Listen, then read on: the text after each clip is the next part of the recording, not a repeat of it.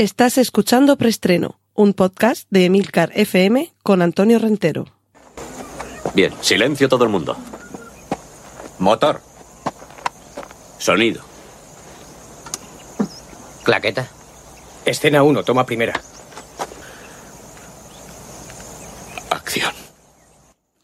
Saludos y bienvenidos una semana más a Preestreno. Recordad que estamos en el podcast de Milcar FM donde os voy contando las últimas noticias de cine y series de televisión. En las notas del podcast vais a poder encontrar todos los enlaces a contenidos audiovisuales que mencione a partir de ahora. Y vamos con nuestra primera sección, una que se va a convertir ya en clásica, que va a ser la sección de Autobombo. Cortinilla de estrella y... Y os recuerdo que tenéis un magnífico especial de, San Valentín del año 2020, que lo tuvimos hace un par de semanas con nuestras invitadas, la habitual Sol de Medianoche, los podcasts de tertulia de preestreno, además de Leticia Albacete, Mamen Navarrete y Belén Unzurrunzaga. Y nuestro tema de conversación, con tres películas por banda, fue La desmemoria del amor. Esas tres películas, a ver si no se me olvidan los títulos. Olvídate de mí, solo te tengo a ti y Trance. Y además tenéis unos podcast serie limitada que he tenido eh, la suerte de que me encarguen aquí en Emilcar FM. Se trata de Excelsior, un podcast serie limitada de episodios autoconclusivos y monográficos dedicados a diversos aspectos del mundo del cómic y también Vigilantes, ese podcast con el que estuvimos siguiendo la serie Watchmen de HBO. Y ahora vamos con las noticias, que es para lo que habéis venido. Cortinilla de estrella y... Noticias de cine.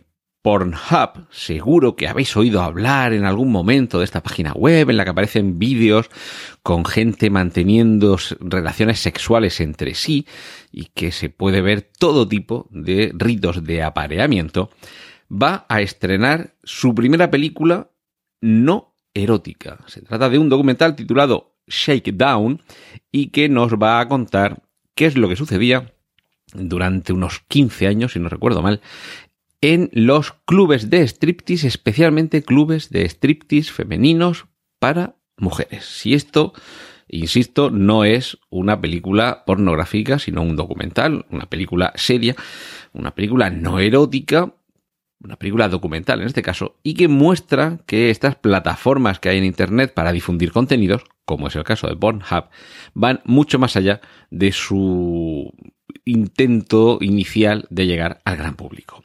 Y tenemos un tráiler. Conectados, película de animación por ordenador, dirigida por, eh, perdón, producida por Phil Miller y Chris Lord. Estos dos señores, por ejemplo, nos hicieron disfrutar de lo lindo con la Lego película.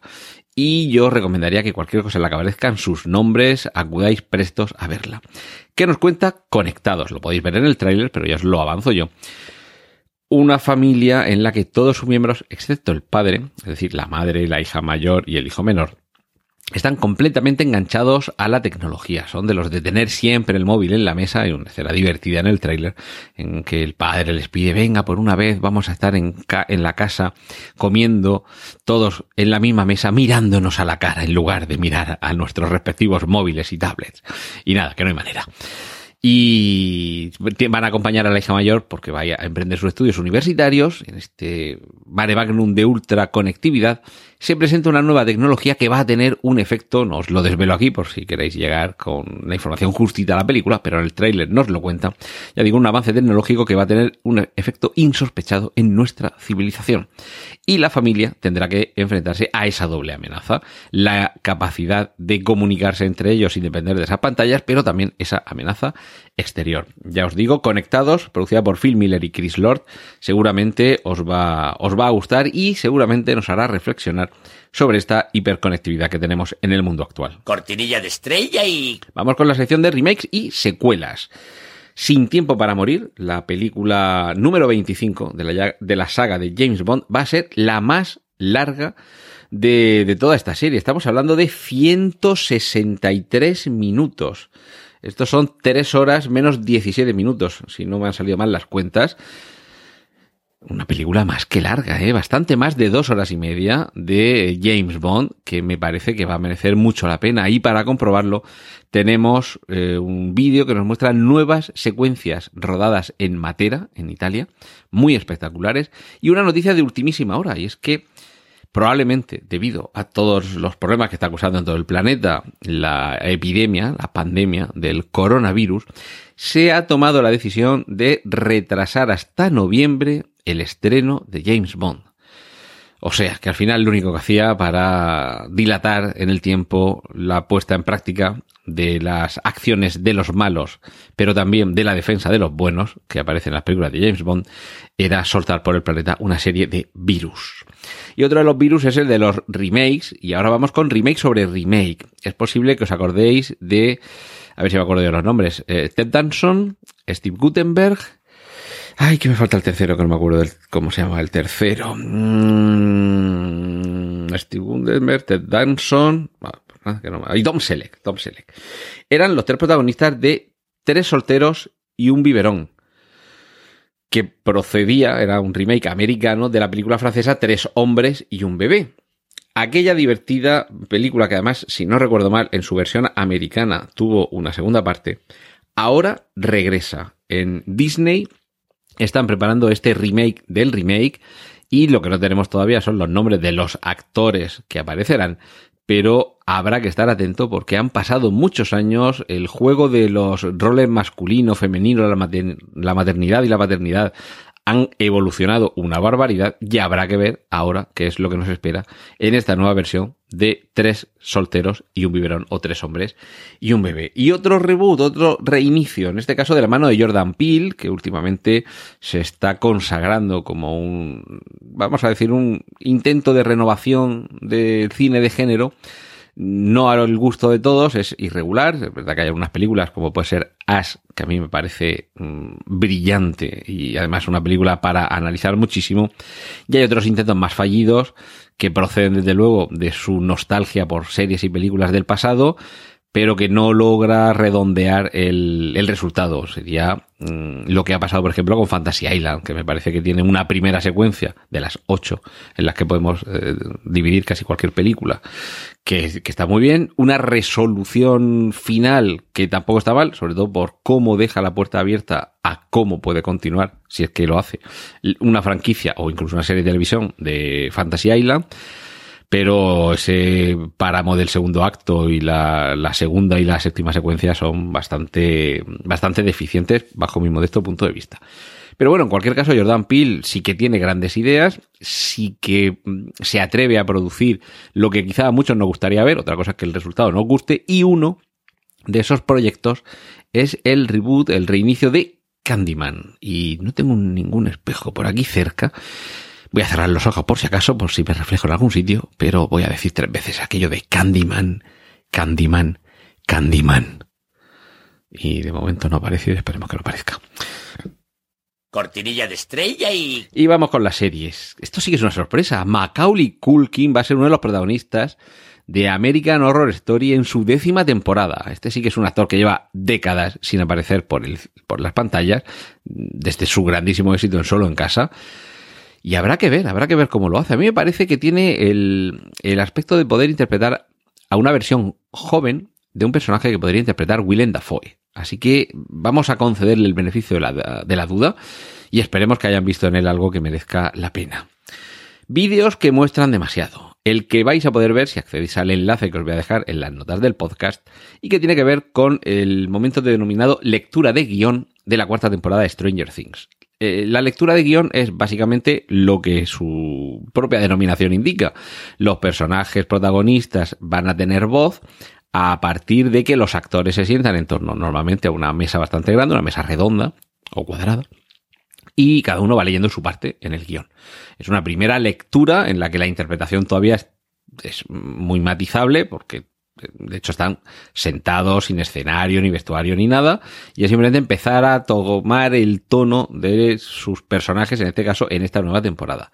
Yo no os voy a revelar nada, sabéis que yo soy bastante amigo de los spoilers, pero también respeto que en algunas ocasiones haya quien no quiera saberlos, pero lo que sí hago es facilitaros el enlace para que veáis por vosotros mismos cómo en este vídeo aparentemente inocente en el que vemos a todo el elenco, a casi todo el elenco de Stranger Things en su temporada cuarta, los vemos ahí en la mesa con los guiones leyendo y quizá ese vídeo desvela demasiado sobre un personaje. Yo ahí lo dejo, vosotros le echáis un vistazo y ya lo valoráis por vosotros mismos. Cortinilla de estrella y... No, no, no me entraba la, la cortinilla. Vamos con la sección de cómics. Primera imagen de uno de los villanos de The Batman, y digo uno de los villanos porque también tenemos la noticia de que Johnny Depp podría ser un nuevo Joker en la película The Batman. Y lo que hemos podido ver esta misma tarde mientras estoy grabando esto son las primeras imágenes del nuevo Batmóvil, con una pinta de muscle car eh, coche musculoso, que son estos grandes coches americanos de principios de los 70, justo antes de que llegara la crisis del petróleo, cuando había motores eh, en V de 12 cilindros con 300 caballos y que consumían casi tanta gasolina como oxígeno, pues esa es la pinta que, tiene este coche echadle un vistazo a las fotografías. No sé si es el primer coche de Batman que tiene luces de freno, o por lo menos también luz de freno central eh, trasera. Y, bueno, echadle un vistazo porque a mí me parece que es uno de los coches de Batman, si no más chulos, desde luego más original y más posible. Es incluso más posible que el coche de Batman de la serie televisiva. Cuando lo veáis, comprenderéis por qué me estoy refiriendo como coche posible. Y seguimos con superhéroes. Se ha dado luz verde en Disney barra Marvel a Capitana Marvel 2. Y ojo, ojo, porque Henry Cavill calienta que sales suena a que este actor será quien aparezca en esta película, atentos, eh, interpretando al nuevo Lobezno. Esto sí que es el castañazo. Superman va a ser Lobezno. Y finalizamos con enlace a las nuevas imágenes que tenemos del rodaje de la serie Loki. El maestro de la mentira parece que va a estar acompañado de la maestra de la mentira. Cortinilla de estrella y... Y vamos finalizando ya. Adaptaciones. Esto también noticia fresquita, fresquita. Antonio Banderas lo ha anunciado de manera oficial a través de su propia cuenta en Twitter.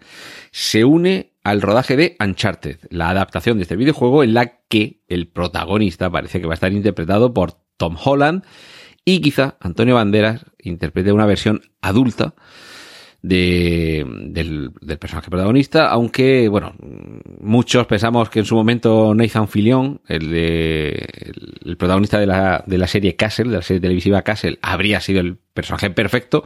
Y de hecho, por ahí por internet hay un, un vídeo más o menos aficionado en, en, que se le ve a Nathan Fillion interpretando lo que podría ser parte de una película de Uncharted.